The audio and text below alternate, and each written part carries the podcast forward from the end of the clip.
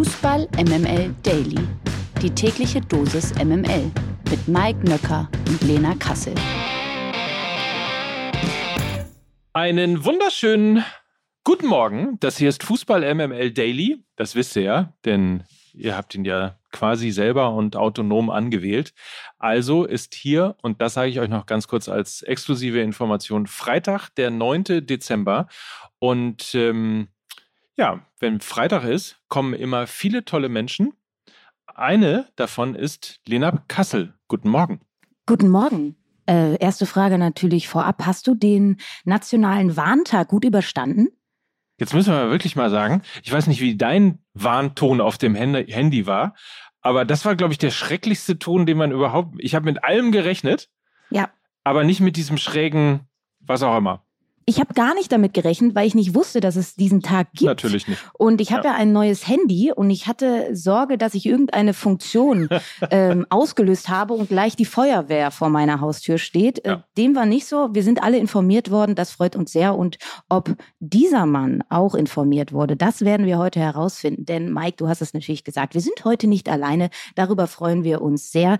Wir haben uns nämlich pünktlich zum Viertelfinale der Weltmeisterschaft ein mehr als kompetenten Gast bei uns eingeladen. Er hat in seiner Zeit bei Borussia Mönchengladbach unter anderem das Fohlenradio initiiert. Er ist Fußballkommentator bei Sky, RTL und seit diesem Jahr auch WM-Kommentator bei Magenta TV. Er weiß also ganz genau, wovon er spricht und wir freuen uns sehr, dass du heute unser Gast bist. Einen wunderschönen Guten Tag an Christian Straßburger, aka Strassi, wie wir gelernt haben.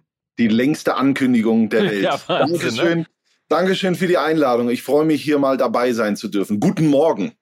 Guten Morgen, Strassi. Ähm, ich wusste gar nicht, dass du tatsächlich, aber man muss, glaube ich, wenn man im Sport arbeitet, muss man, glaube ich, einen äh, Spitznamen haben, oder? Mikey, äh, ja, das, äh, das kann, das ist irgendwann mal so gekommen, zum allerersten Mal in der Schule. Und dann hat sich das, weil äh, gerade bei Borussia Mönchengladbach, da, da waren einige, die Christian äh, oder äh, hießen. Und deswegen wurde da irgendwann Strassi draus. Und äh, ich höre da sehr gut drauf. Gefällt mir auch. Macht's denn Spaß, die WM? Du hast ja äh, für Furore gesorgt, weil du ja ähm, Gianni Infantino als äh, Clown bezeichnet hast, was ich sehr mutig fand. Fand ähm, ich sehr schön. Gefiel ja. mir. Also die Spiele äh, machen mir extrem viel Spaß. Da ist wirklich einiges dabei, äh, was ich persönlich äh, sehen durfte. Ist schon mein Start mit Argentinien gegen Saudi-Arabien, als dann in der zweiten Hälfte wirklich eine Menge los war und am Ende tatsächlich Argentinien das Spiel verloren hat.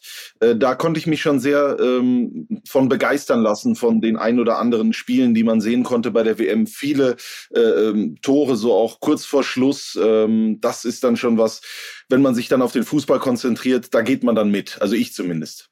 Dann gehen wir jetzt auch mal mit und gehen mal rein, denn wir benutzen dich äh, jetzt natürlich als das hier. Das MML Orakel. Dann orakeln wir mal fröhlich mit äh, Christian Straßburger. Und zwar als erstes Kroatien gegen Brasilien. 16 Uhr geht's los. Der Vize-Weltmeister trifft auf den Rekordweltmeister. Kroatien hofft auf den großen Wurf und dann ist ja, glaube ich, dann doch, man sieht es teilweise auch schon, eine sehr alte Mannschaft. Also kurz bevor der Generationswechsel kommt, soll noch mal was geholt werden. Und bei Brasilien, da deutet sich auch ebenfalls ein Generationswechsel an. Der Star der Offensive ist nicht nur Neymar, sondern auch Richarlison, der mit bereits drei Treffern auf die Torjägerkanone hoffen darf. Und dann ähm, ja, hoffen wir natürlich auf ein tolles Spiel. Was sind denn deine äh, Gedanken zur Partie? Wer zieht ins Viertelfinale ein? Also erstmal zunächst mal läuft dieses Spiel ja exklusiv bei Magenta TV. Das sind meine ersten Gut, Gedanken. dass du es erwähnst. Gut, dass du es erwähnst. Ja.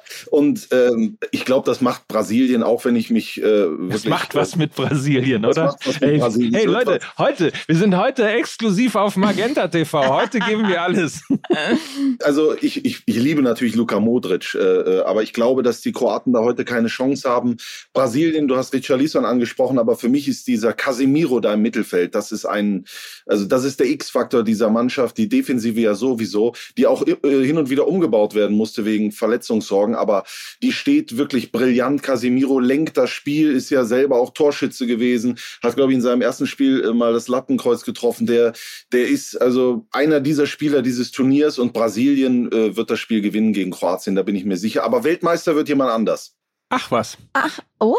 Hm? Ah, hm. Gut, darauf, vielleicht ja, ja, vielleicht ja im nächsten Spiel der Weltmeister, der zukünftige Weltmeister dabei? Wir, wir, wir tasten uns mal vor, weil wir kommen nämlich zum nächsten Spiel und irgendwann werden wir sicherlich auf deinen WM-Favoriten kommen. Also das Spiel am heutigen Abend ist Niederlande gegen Argentinien. Und im Viertelfinale der Weltmeisterschaft kommt es damit auch schon zu einem echten Klassiker. Das Duell Oranje gegen Argentinien gab es in der WM-Geschichte bereits fünfmal. Und die Niederlande ist ja unter Louis van Gaal nach 19 Spielen weiterhin noch ungeschlagen. Und der Traum, und man mag es kaum glauben, vom ersten WM-Titel, der lebt mehr denn je. Nach, würde ich sagen, durchwachsener Gruppenphase zeigte die Elfteil die bisher stärkste Leistung beim souveränen 3 zu 1 Achtelfinalerfolg über die USA.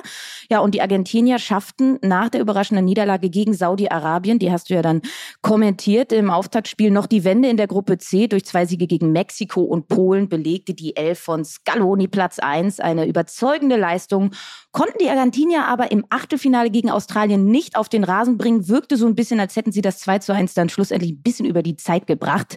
Jetzt natürlich die Frage, Strassi, äh, darf Lionel Messi weiter vom ersten argentinischen WM-Titel seit 36 Jahren träumen oder behält Louis van Gaal recht, der ja vor dem Turnier sagte, seine Mannschaft komme ins Finale? Louis van Gaal, guter Typ, äh, kommt da auch wieder richtig geil rüber als äh, Bonds Coach. Aber äh, Argentinien wird das machen und ich sage, Argentinien wird Weltmeister. Das ist so. Ich habe die, ich habe die gesehen. Ich weiß, die haben nicht immer überzeugt. Ich habe ja das Saudi-Arabien-Spiel angesprochen, du ja gerade auch. Ich habe dann das Spiel gegen Mexiko gemacht. Das ist aber ein Team. Und ähm, jetzt funktioniert auch Lionel Messi in dieser Mannschaft, auch in den K.O.-Spielen. Er macht den Unterschied. Äh, also diese, diese, wir, wir haben ihn ja schon jahrelang gesehen und was der alles gewonnen hat und gemacht hat und so ist ja hinlänglich bekannt. Aber es hat ja immer so ein bisschen was gefehlt in der Nationalmannschaft. Jetzt haben sie aber letztes Jahr diese Copa gewonnen und ich glaube, dieser Erfolg hat nochmal was frei gemacht und äh, er wird den Unterschied machen. Ich habe auch irgendwo mal gelesen, es gibt so eine KI-Analyse, äh, da ist Brasilien dann auch Weltmeister auf Platz zwei, Argentinien. Aber ich glaube, all das, äh, was man analysieren kann und sowas, es gibt diesen einen, dieses eine, was man nicht greifen kann. Und ich glaube, das ist und hat Lionel Messi und das wird bei dieser WM den Ausschlag geben und äh, die werden den Titel holen. Was ich ja äh, tatsächlich schon seit vor dem Turnier äh, sage, Argentinien wird Weltmeister, auch mit übrigens einer KI-Analyse. Im Finale gegen Frankreich, ähm, da bin ich natürlich nach dem ersten Spiel richtig ausgelacht worden. Und ähm, darüber hinaus bin ich ausgelacht worden, als ich für das Viertelfinale prognostiziert habe, Deutschland gegen Portugal.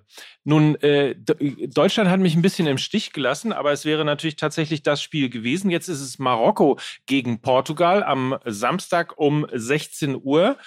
Und ähm, in Stichwort vermutlich wenige hätten das so vorausgesagt. Also niemand hat, glaube ich, in der Form mit Portugal gerechnet. Niemand hat überhaupt niemand hat in der Form mit Marokko äh, gerechnet und trotzdem äh, gelingt eben im Achtelfinale Marokko die ganz große Überraschung. Die Afrikaner besiegen Spanien im Elfmeterschießen und stehen zum ersten Mal in ihrer Geschichte im Viertelfinale. Und immerhin, man muss ja auch sagen, die haben eben nicht nur Spanien besiegt, sondern auch Belgien, sind also ein ganz cooler Favoritenschreck geworden. Marokko überzeugte dabei insbesondere mit disziplinierter Defensivarbeit und wirklich taktisch äh, cleverem Spielaufbau. Portugal wiederum brilliert ebenfalls im Achtelfinale gegen die Schweiz und das weitestgehend ohne Cristiano Ronaldo. Erstmals seit 2008 bei der Europameisterschaft in Österreich und der Schweiz saß Ronaldo bei einem Turnier wieder zu Beginn auf der Bank. Von dort aus sah der 37-Jährige dann eben auch zu, wie seine Teamkollegen wirbelten, dominierten und vor allem das taten, was er so über viele, viele Jahre gemacht hat, nämlich Tore zu schießen. Also Marokko gegen Portugal. Marokko hat vor vier Jahren, glaube ich, schon mal bei der Weltmeisterschaft in Russland in der Gruppenphase gegen Portugal gespielt. Da war Marokko besser, Portugal aber gewann 1 zu 0 durch ein Tor von Cristiano Ronaldo. Was passiert diesmal? Sensation oder Portugal? Also erstmal bin ich begeistert, wie du das alles so spontan runterrattern kannst. Ja, äh, ganz diese, spontan, ja da hoffe ich natürlich auf ein Wunder. Ne? Also das ist also die marokkanische Nationalmannschaft wäre wär für mich echt ein Traum, wenn die noch mal einen Schritt weitergehen könnte. Äh, eine Mannschaft aus äh, aus Afrika, die haben richtig Herz, die haben auch zwei, drei, vier äh, äh Weltstars, wenn man da mal an Ziyech äh, denkt oder äh, äh, an Masraoui oder an Hakimi, der dann auch noch diesen Wahnsinnselfmeter da reinmacht, äh, diesen Panenka als als letzten und dann so jubelt für Sergio Ramos, äh, der ja nicht nominiert wurde für die spanische Nationalmannschaft ähm, ich weiß nicht, äh, ob äh, ich weiß wirklich nicht, wie das Ding ausgeht. Sonst würde ich natürlich äh, äh schon äh, gleich mal Lotto spielen und so weiter und so fort. Aber ich hoffe, dass die Marokkaner weiterkommen. Das Spannende ist ja, dass Portugal gegen die Schweiz mit richtig pfeilschnellem Konterfußball brilliert haben. Eben weil äh, Cristiano Ronaldo nicht mit dabei war, sie eine sehr variable Offensivreihe hatten, natürlich mit Ramos vorne ran, der einfach mal drei Tore und ein Assist bei seinem WM-Debüt gemacht hat, kann man auch mal machen. Äh, meine Sorge... ist der Haaland von Portugal, oder? Genau das ist er. Und meine Sorge ist so ein bisschen, dass äh, die Marok Kana das überhaupt gar nicht anbieten, diese Tiefe, diese, diesen breiten Rasen. Äh, würde ja dann sozusagen für, für, für deine Prognose sprechen. Ich glaube, dass sich Portugal richtig, richtig die Zähne ausbeißen wird an Marokko, ähnlich wie die Spanier. Und dass äh, die Marokkaner gute Nerven haben, das haben sie ja auch bewiesen. Und vor allen Dingen der X-Faktor bei den Marokkanern ist eben auch die Unterstützung von den Rängen. Ne? Also das war ja auch wirklich Wahnsinn beim Spiel gegen Spanien. Jeder Ballkontakt der Spanier wurde vehement ausgepfiffen, jede, jede Grätsche der Marokkaner frenetisch bejubelt. Und da muss man schon noch mal sagen, das ist die erste WM, die in einem arabischen Land stattfindet. Und es ist nicht Marokko, sondern Katar. Das ärgert mich so ein bisschen, weil man sieht jetzt so, wie die Fußballkultur in Marokko eigentlich lebt und wie toll das ist. Und die haben sich schon fünfmal für die Weltmeisterschaft beworben. Jedes Mal wurde, wurden sie äh, sozusagen abgesagt. Und jetzt sehen wir, was das eigentlich für eine tolle Fußballnation ist. Ähm, ärgert mich ein bisschen, dass die WM, die erste Arab in einem arabischen Land jetzt eben in Katar stattfindet und nicht in Marokko. Äh, das waren noch so meine Gedanken. Und ich würde mich auch freuen, Marokko im Halbfinale, ja? Wie geil wäre das? Wäre eine schöne Geschichte, ja. Stimme ich zu. Jetzt kommen wir zum ersten, würde ich sagen, richtigen Top, Top, Top, Top-Spiel in der K.O.-Phase. Samstagabend. Der amtierende Weltmeister trifft auf den Vize-Europameister. Frankreich trifft auf England. Frankreich äh, konnte dem Weltmeisterfluch der letzten drei Titelverteidiger aus Italien, Spanien und Deutschland ja gekonnt aus dem Weg gehen, indem es seine ersten beiden Spiele gegen Australien und dann auch gegen Dänemark gewann. Damit war Le Bleu symbolisch die erste Mannschaft, die sich als amtierender Weltmeister für das Achtelfinale qualifizierte. Und das ja trotz zahlreicher Ausfälle, das darf man nicht vergessen. England hingegen startete mit einem starken 6 zu 2 gegen den Iran in das Turnier und ließ ließ keinen Zweifel daran, dass sie dieses Jahr unbedingt diesen Titel haben wollen. Im zweiten Spiel ein bisschen ernüchterndes 0 zu 0 gegen die USA, bevor sie gegen Wales mit einem 3 zu 0 Erfolg den Gruppensieg dann perfekt machten. Ähm, diese Partie hat für mich so ein bisschen Finalcharakter. Äh, wer macht es und warum? Ich finde, bevor du antwortest, äh, auch Lena hat das sehr gut vorgetragen ne? und einfach mal so aus dem Ärmel einfach, geschüttelt. Einfach mal aus dem Ärmel rausgeschüttelt. Ja. Schön, dass du es sagst, sonst hätte ich natürlich jetzt wieder das Gleiche. Aber es ist schon Wahnsinn, ja. Äh, also, puh, das, was für ein Spiel. Da freue ich mich extrem drauf, mir das anzuschauen. Ähm, Franzosen habe ich jetzt im Achtelfinale gemacht und war dann natürlich äh, Augenzeuge äh, diese, dieser Verrücktheit. Also wenn man an Kilian Mbappé denkt, dann hat man in den letzten Wochen und Monaten nicht immer Dolles über ihn gehört. Äh, wenn man aber nur seine Leistung auf den äh, grünen Rasen äh, ja, sich, sich rannimmt, dann ist das natürlich außergewöhnlich. Also in seinen jungen Jahren, der ist ja schon Weltmeister und hat trotzdem noch Hunger, auch mit 23 nochmal den zweiten Titel drauf zu packen, schießt Tore ohne Ende, äh, ist eigentlich auch so oft äh, von zwei Leuten gedeckt und kann trotzdem immer wieder wieder eine Lösung finden, ist extrem schnell, ist vermutlich irgendwann auch Weltfußballer, äh, wenn er unverletzt bleibt. Äh, aber die Engländer, man hat das Gefühl, so jetzt mit der Generation, mit den Spielern, die sie haben und wer, wer da noch auf der Bank sitzt, jetzt sind sie auch mal dran. Ähm, das wird ein Duell auf Augenhöhe. Das geht bestimmt auch nicht nach 90 Minuten schon äh, zu Ende. Und wenn es dann äh, in, ins Elfmeterschießen geht, dann äh, müssen die Engländer natürlich da auch noch mal zeigen, dass sie es können. Äh, ich glaube aber, Frankreich kommt weiter.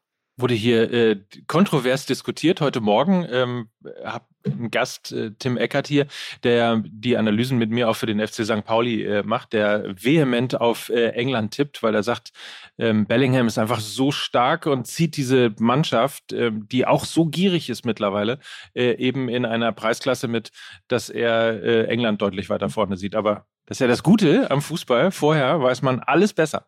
Ja, also es wird ja auch eng. Ne? Also es wird äh, richtig, richtig knapp. Es wird hoffentlich auch ein äh, wirklich äh, gut anzuschauendes Fußballspiel. Ähm, aber ich habe das Gefühl, wenn man sich so die Spiele anschaut, und ich habe noch dieses Gefühl des Achtelfinals so in mir, äh, dass am Ende die Franzosen das dann für sich ziehen. Vielleicht gucken wir noch mal kurz auf die, die, die Stärken und Schwächen. Was, wo siehst du die bei den beiden Mannschaften?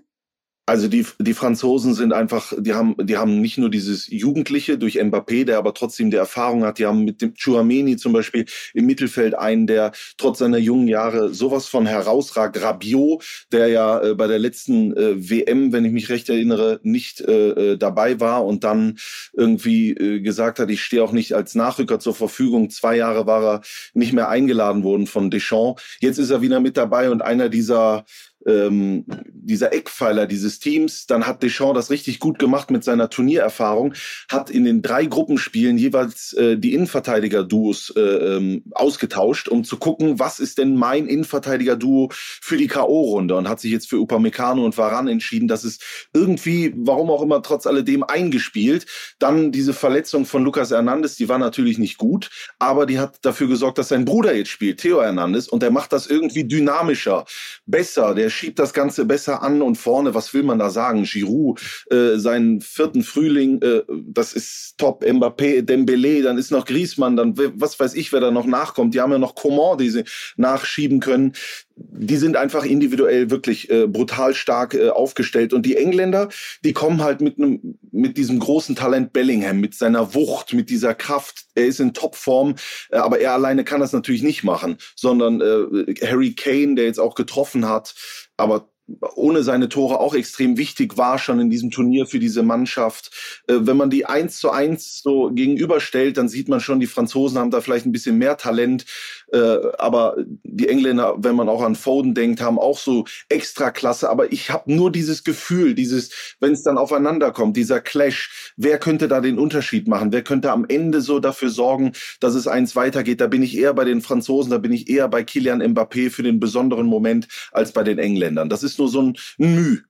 Ja, und natürlich ist es ein, ein, Spiel vermutlich auf, auf Augenhöhe, eine sehr enge Partie. Und wenn du, wenn wir jetzt gerade mal so ein bisschen den Kader der Franzosen durchgegangen sind, dann haben sie Möglichkeiten in jeder Achse. Also in der Defensivachse, in der Mittelfeldachse und auch äh, im, im Sturm. Und ich habe so ein bisschen das Gefühl, die Engländer können offensiv total nachlegen mit Saka, Foden, Rashford und so weiter und so fort.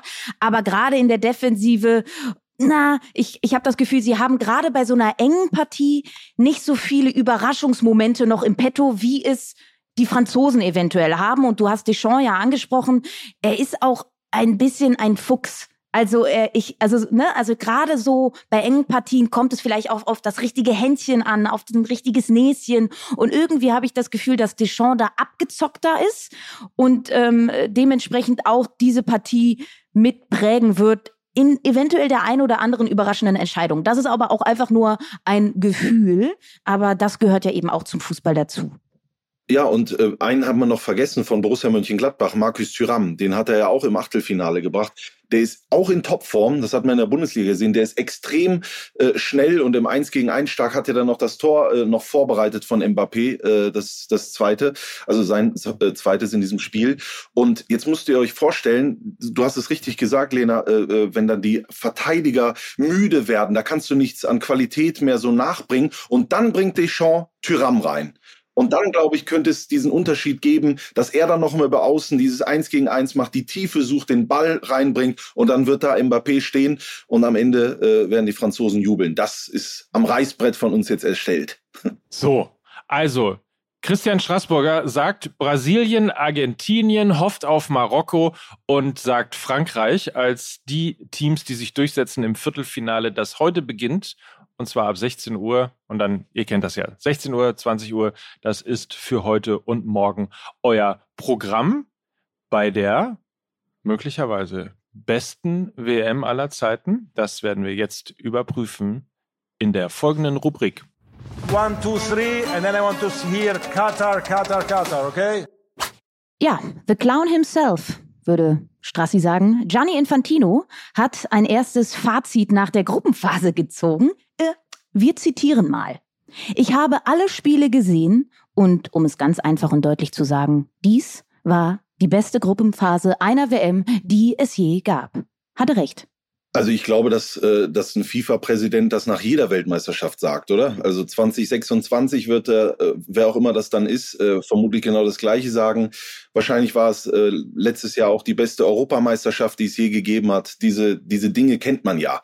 Wir haben so viel von dem Kollegen gehört, auch dieses wirklich legendäre einstündige Stück kurz vor der Weltmeisterschaft, wie er sich da zu seinen Gefühlen geäußert hat. Ich habe wirklich wenig Spaß daran, über diesen Menschen zu sprechen und äh, was er denkt und wie er denkt und äh, wie er das alles findet, das ist mir ehrlich gesagt wurscht. Aber wie findest du es denn? Wie war für dich die Gruppenphase vom Niveau her? Was ist dir aufgefallen? Nimm uns mal mit es hat Spaß gemacht. Also wirklich viele Spiele sich da anzuschauen, hat wirklich Spaß gemacht. Ist diese Dramatik am Anfang, es gab ja so viele Null-Nulls auch, so erste Hälfte. Äh, dann ist man in die zweite gegangen, wenn man nochmal an Argentinien, Saudi-Arabien erinnert und äh, hat sich dann gedacht, so was passiert hier? Es hat Mannschaften gegeben, wie eben die Saudis, die haben einfach mal mit Herz gespielt. Die haben einfach mal das Ganze da auf den Platz geschmissen. Das hört sich so platt an, ist aber wirklich so und hat dann, die haben dann mal gezeigt, äh, dass es im Fußball halt nicht immer nur danach geht, äh, wer sind die besten Spieler, sondern wer will es am, am, äh, am Ende auch mehr. Und dann hat man auch was von den Rängen gehört und dann hat man auch mal einen Eindruck bekommen. Äh, und ja, äh, das hat mich dann schon äh, begeistert. Ich muss aber allerdings dazu sagen, äh, 2018 war das sicherlich auch so, aber dann habe ich das bis jetzt vergessen schon wieder. Der Blick aufs Nationalteam. Und wenn wir dich schon mal hier haben, ähm, nochmal ganz kurz sozusagen den Blick zurück oder besser gesagt den Blick aufs Nationalteam und zurück auf das, was seit Mittwochabend klar ist. Oliver Bierhoff ist raus, aber Hansi Flick darf weiterarbeiten. Ist das für dich die richtige Entscheidung? Ja, nein? Warum? Vielleicht? Eventuell? Also über Oliver Bierhoff habe ich mir auch schon ganz viele Gedanken gemacht. Ich glaube, dass das jetzt mal richtig war, dass er sich freiwillig entschieden hat, diesen Posten zu verlassen, um äh, Platz zu machen für neue Ideen. Äh, er, er hat jetzt auch viel ähm, ja, Schlechtes abbekommen. Natürlich, die letzten drei Turniere waren alle nicht äh, doll, dann die Mannschaft und sowas. Aber trotz alledem hat er auch dafür gesorgt, äh, unter anderem, dass wir 2014 Weltmeister geworden sind. Also ähm, ich möchte jetzt nicht den Stab über ihn brechen, sondern da waren auch gute Dinge dabei. Und jetzt kann man mal nach vorne schauen. Dass Hansi Flick weitermacht, ist, glaube ich, auch legitim. Also der hat mit den Bayern wirklich viel Erfolg gehabt hat ja auch schon gezeigt, dass er im Turnier einer Mannschaft was geben kann. Es war jetzt sein erstes als, als Chefcoach. Äh, das ist nicht gelungen. Ähm, das ist dann in Ordnung, dass man ihm in anderthalb Jahren nochmal die Chance gibt, bei der Heim-EM das viel besser zu machen. Äh, es, es geht darum, wie strukturiert man das alles neu beim DFB, rund um die Nationalmannschaft, wen kann man da integrieren, wer geht wieder voran, wer hat neue Pläne, wer gibt mir jetzt ganz persönlich als Fußballfan wieder so ein bisschen Euphorie für die deutsche Fußballnationalmannschaft. Und da ist es jetzt wichtig, richtige Entscheidungen zu treffen. Was die richtigen Entscheidungen sind, weiß ich natürlich auch nicht. Ich habe vielleicht ein, zwei Namen im Kopf äh, und äh, ich hoffe, dass die auch bei denen im Kopf sind. Hm. Willst du sie teilen? Zum Beispiel habe ich bei dieser Weltmeisterschaft äh, äh, Tabea Kemme sehr gut äh, äh, kennengelernt und mich ein Stück weit auch verliebt in diese Frau, äh, die für den Fußball lebt, die ein Rückgrat besitzt, äh, die klare Vorstellungen hat, die äh, wunderbar reden kann, die überzeugen kann, die erklären kann, und zwar auf Augenhöhe, die sich auch reiben kann mit ganz Großen äh, und sich dann äh, auch nicht zu schade ist, vielleicht in einigen Momenten auch äh, ja sich überzeugen zu lassen, wo sie vielleicht äh, vorher anderer Meinung war. Äh, warum kann man sie nicht äh, in, in eine Position beim DFB bringen, äh, die uns vielleicht die Nationalmannschaft wieder ein bisschen näher ans Herz bringt? Und dann denke ich natürlich auch an so einen so einen Mann wie Michael Ballack, äh, zehn Jahre lang äh, vorangegangen bei der Fußballnationalmannschaft. Wir erinnern uns EM 2008, diesen Freistoß, die gelbe Karte geholt 2002. Irgendwann war er dann den Leuten zu unbequem, aber wir brauchen jetzt unbequeme Leute. Und Ballack ist einer, der sagt, was er denkt, und zwar nicht irgendwie Larifari, sondern aus einer Erfahrung heraus. Und das wäre einer, wo ich sage, der könnte vorangehen. Äh, dem würde ich folgen. Auch, auch ja ganz spannend. Ähm vielleicht ja eine Doppelspitze. Ne? Also ich glaube, die Zeiten einer One-Woman oder einer One-Man-Show sind einfach vorbei. Dem ist auch übrigens Donata Hopfen zum Opfer gefallen. Äh, einfach die Umstände sind herausfordernd und ich glaube, es war ein riesengroßer Fehler, dass der DFB den Sportdirektorenposten einfach ad acta gelegt hat nach Hansi Flick. Ähm, die Aufgaben waren total zentriert auf Oliver Bierhoff und deshalb glaube ich, ist es eine wichtige strategische Entscheidung gewesen, diese Position neu zu besetzen. Ich finde den Vorschlag mit Tabea Kemme, liebe Grüße übrigens, sie war ja auch schon hier zu Gast, ähm, freuen wir uns sehr, würden wir uns sehr darüber freuen und dann aber auch in der Doppelspitze eventuell mit einem Michael Ballack. Äh, finde ich einen hervorragenden Vorschlag und ich glaube, dass Hansi Flick weitermachen darf ist auch eine Vernunftentscheidung gewesen. Es sind nur noch zwölf Testspiele da. Es wäre ein riesiges Harakiri geworden, jetzt auch auf dieser Position ähm, jemanden Neues einzuarbeiten, der eben wenig Zeit hat, wirklich mit der Mannschaft zu arbeiten. Und von daher ist es, glaube ich, eine sinnvolle strategische Entscheidung, den Posten von Oliver Bierhoff neu zu besetzen, der eventuell ja dann auch den ein oder anderen Bundestrainer überdauert. Ne? Also es ist ja eine zukunftsgerichtete Position, wo wirklich ähm, die Zukunft Zukunft gestaltet werden soll. Von daher glaube ich, hat der DFB da die richtige Entscheidung getroffen. Ähm, und wenn wir jetzt noch mal kurz auf das Sportliche schauen, kam für dich das frühe Aus der deutschen Mannschaft in irgendeiner Form, also war es überraschend für dich? Nee, ich äh, habe aber nicht gedacht, dass wir die Vorrunde nicht schaffen. Ich hatte vorher meinen Turnierbaum mal durchgerechnet als äh, menschliche KI und da sind wir ausgeschieden im Achtelfinale gegen Belgien. Jetzt haben es beide äh, nicht geschafft. Äh, aber ich war Vielleicht liegt das auch wirklich an dieser fehlenden Euphorie. Ich, ich, ich weiß es nicht oder an, an vielen. Ich meine, das Testspiel gegen den Oman zum Beispiel, da verstehe ich bis heute nicht, wie man da noch testen kann. Also man hat doch gar keine Zeit. Da, gegen Oman muss die Startelf spielen, äh, damit die sich schon mal einspielen kann. Das habe ich nicht verstanden. Und dass wir dann da auch noch so äh, brillieren, sag ich mal. Mike, du willst was sagen? Du willst sagen? Du nein, willst nein, nein, nein. Ich, okay. ich nicke, weil ich dir zustimmen will. Ah, okay. Ähm, das das habe ich nicht verstanden. Äh, das wirkte für mich unausgegoren. Ich hatte das Gefühl, es sind viel zu viele Spieler auch nominiert worden für Positionen, die sie eigentlich gar nicht bekleiden. Also man sollte dann auch schon mal schauen, äh, dass äh, wenn man sich nicht ganz sicher ist, was die Statik der Mannschaft angeht, dass man dann da wirklich auch weiß, wer äh, kann wo seine Stärken einbringen, dass man die Thematik mit Rechtsverteidiger Kimmich zum Beispiel vor dem Turnier regelt und dann auch sagt, hör mal zu, ich brauche dich als Rechtsverteidiger. Rechtsverteidiger, also spielst du auch Rechtsverteidiger. Und wenn du nicht spielst, dann fährst du auch nicht mit, egal wer du bist. Es kann sich ja niemand über die anderen stellen. Äh, dann spielt er im letzten Gruppenspiel doch 45 Minuten, nimmt das wieder zurück. Dann Füllkrug, ja oder nein, brauchen wir einen Zielspieler Spieler vorne. Als kannst du testen während einer Weltmeisterschaft, äh, und zwar auf diversen Positionen. Das habe ich alles nicht verstanden. Jonas Hofmann hat eine tolle Rolle gespielt vor der WM, spielt bei der WM auf einmal gar keine Rolle mehr. Also da war für mich viel zu viel Fragezeichen. Das muss muss sich Hansi Flick auch ankreiden lassen, aber, und äh, das muss gesagt sein, das ist bei allem, wo wir sind und äh, was er schon erreicht hat, auch nur ein Mensch, der darf Fehler machen und ich bin mir sicher, er macht es bei der Euro 24 besser und dann gehen wir auch weiter. Fußball Deutschland hat dich kennengelernt als Mann der klaren Worte. Wir dich jetzt auch hier. Schön, dass du zu Gast warst bei Fußball MML Daily. Komm bitte äh, gerne wieder, jederzeit wieder. Dankeschön. Und äh, beehre uns mit äh, deiner leidenschaftlichen und emotionalen Analyse. Ich dachte, wir reden noch über St. Pauli, über Timo Schulz, oder ist das kein Thema hier? wir reden, äh, du, also du weißt ja als äh, langjähriger MML-Hörer, dass ich äh, nie eine Chance habe, hier über den FC St. Pauli Das äh, ist eine reden. Lüge. Gerade hier hast Bei du Lena die Chance. habe ich die Chance immer. So. Heute möchte ich aber nicht über den FC St. Pauli reden. Du musst noch den Flieger kriegen. Ja. ja ich muss weg. Ich mache den O-Hofen. Ich muss weg. So, so allen ein äh, wundervolles Fußballwochenende. Tolle Spiele stehen an und ähm, ich glaube, das könnte ganz interessant werden. Wie gesagt, vor allem England gegen Frankreich ist natürlich der absolute Monsterknaller. Wer Lust hat, dabei zu sein, guckt einfach Magenta TV. Ich, ich wollte dir die Rampe bauen. Du hast natürlich sehr gut, hast du sehr gut gemacht. alle Spiele, alle Tore bei Magenta TV. Oder wie es immer bei Magenta TV heißt, Mehr WM geht nicht. WM geht nicht, ja. so, besser wird's nicht, äh, liebe Freunde. Vielen lieben Dank, vielen lieben Dank, ähm, Christian Strassi. Strassi, das behalte ich jetzt einfach bei, denn das waren für euch heute Strassi, Lena Kassel und Mike Nöcker für Fußball MML. Tschüss, schönes Wochenende. Jetzt haben wir gar nicht über, jetzt haben wir gar nicht über Magenta TV gesprochen. Haben wir nicht? Nee. nee. Hm. Machen wir nächstes Mal. Dieser Podcast wird produziert von Podstars bei OMR.